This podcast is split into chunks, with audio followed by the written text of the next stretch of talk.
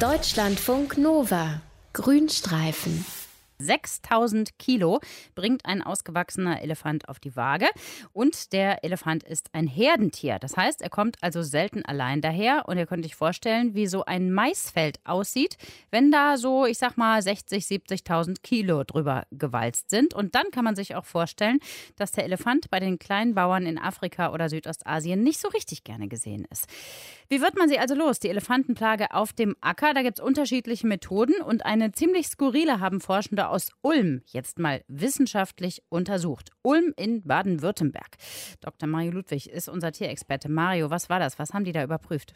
Steffi, jetzt wird es ein bisschen unappetitlich. Die haben also das Ausbringen von Löwenkot äh, überprüft. Das Ausbringen von Löwenkot, genau. sagen wir es mal mit deutlichen Worten, sie haben Löwenscheiße verteilt. So ist es. Also die hatten folgende Arbeitshypothese, die haben gesagt, naja, also die einzigen Tiere, die so ein Elefant in Afrika fürchten muss, das ist ja ein Löwe. Und deshalb müssten ja eigentlich mit Löwen verbundene Gerüche, wie eben die von ihren Ausscheidungen beim Elefanten Angstreaktionen auslösen und sie in die Flucht treiben. Mhm. Und sie haben das auch gleich mit einem kleinen Experiment überprüft. Da haben sie fünf halbzahme Elefanten genommen, die haben im südafrikanischen Reservat gelebt. Und jetzt haben die einfach Baumwollfäden, die mit dem Geruch von Löwenkot präpariert war, in ein perforiertes PVC-Rohr gesteckt. Und sie haben auch eine Kontrolle genommen. Da haben sie einfach Baumwollfäden genommen, die mit dem Kot von Geparden, von Hunden oder auch mit Giraffen präpariert waren. Das musst du uns jetzt bitte mal ein bisschen genauer erklären. Was haben die denn dann mit den Rohren gemacht? Ja, die haben diese Rohre, diese präparierten Rohre so auf dem Weg platziert, dass die Elefanten nicht zur Seite ausweichen konnten und sie mussten also dieses Hindernis passieren. Und jetzt haben sie versucht, die Elefanten mit Rufen oder mit kleinen Belohnungen eben zum Übertreten von so einem Rohr zu bewegen. Mhm. Und das Ergebnis von diesem Experiment, das war eindeutig. Also Rohre, die mit dem Kot von Geparden, von Hunden, Giraffen präpariert waren, also da sind die Elefanten ganz locker über die Rohre getreten. Keine Angst. Keine Angst. Wenn jetzt aber die Röhre mit Löwenkot präpariert war, dann haben sich die Elefanten ganz strikt geweigert, über dieses Rohr drüber zu steigen, egal was die äh, Menschen veranstaltet haben. Und damit war klar, Elefanten werden von Löwenkot abgeschreckt. Es kommt mir so vor, als hätte ich das tatsächlich aber schon mal gehört. Ich glaube, so ganz neu ist das nicht mit dem Löwenkot als Abschreckmittel, ne? Nein, das ist nicht neu. Also das gab es schon vor 18 Jahren. Da gab es die West Japan Railway Company. Die hat Löwenkot tatsächlich auf ihrem Schienennetz eingesetzt, weil da war es auf einer ja, verhältnismäßig langsam befahrenen Strecke mit vielen Kurven immer zu Unfällen mit Hirschen gekommen, die dort gegrast haben. Und die Folge waren natürlich beschädigte Lokomotiven, hohe Sachschäden, Behinderungen im Bahnverkehr. Und einfach um weitere Unfälle zu verhindern, was hat die Eisenbahngesellschaft gemacht? Die hat die Bahngleise auf dieser Strecke regelmäßig mit so einer Mixtur aus Löwenkot und Wasser beschmieren lassen. Lecker.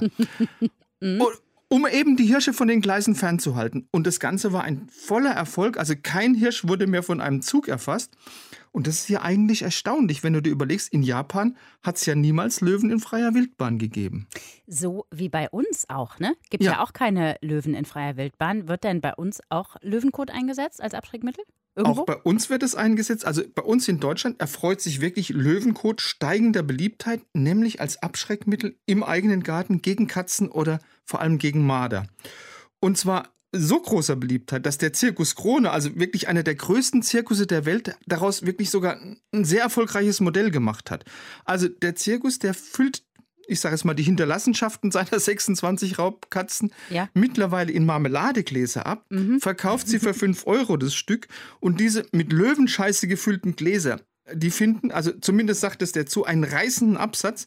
Der Zoo verschickt die Gläser, natürlich gut und geruchsfrei verpackt, nach ganz Deutschland und hat mittlerweile auch zwei eigene kleine Verkaufsstellen eröffnet. Ich stelle mir jetzt vor, wenn ich so ein Ding in den Kühlschrank stelle und niemandem sage, was ich da bestellt habe beim Zirkus Krone, oh Gott, oh Gott, was dann alles passieren könnte. Ne?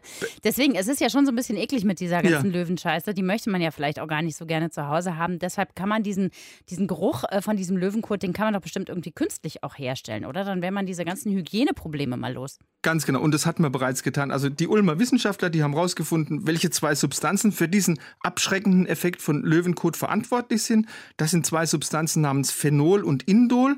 Und die haben weitere Experimente gemacht und die haben gezeigt, so eine Kombination von diesen beiden Komponenten, die hat eine genauso abschreckende Wirkung auf andere Tiere wie Löwenkot selbst. Und Phenol und Indol, die sind relativ preiswert, die sind kostengünstig. Also man könnte in naher Zukunft aus diesen beiden Stoffen ein sogenanntes Repellent herstellen, ein sehr preisgünstiges Repellent. Und das wäre dann auch eine einfache und sehr kostengünstige Abwehrmethode für dieses Elefantenproblem in Afrika, das du angesprochen hast, weil du kannst ja auch in Afrika also nicht auf die Schnelle größere Mengen an Löwenscheiße beschaffen. Nee, Löwenscheiße, vielleicht äh, auch künstlich hergestellte, vielleicht sogar besser, ähm, ist nicht nur was für Kleinbauern mit Elefantenproblemen in Asien oder Afrika, sondern auch vielleicht was hier für Leute, die ein Problem haben mit der Nachbarskatze. Unser Tierexperte Dr. Mario Ludwig war das. Vielen Dank. Gerne. Deutschlandfunk Nova. Grünstreifen.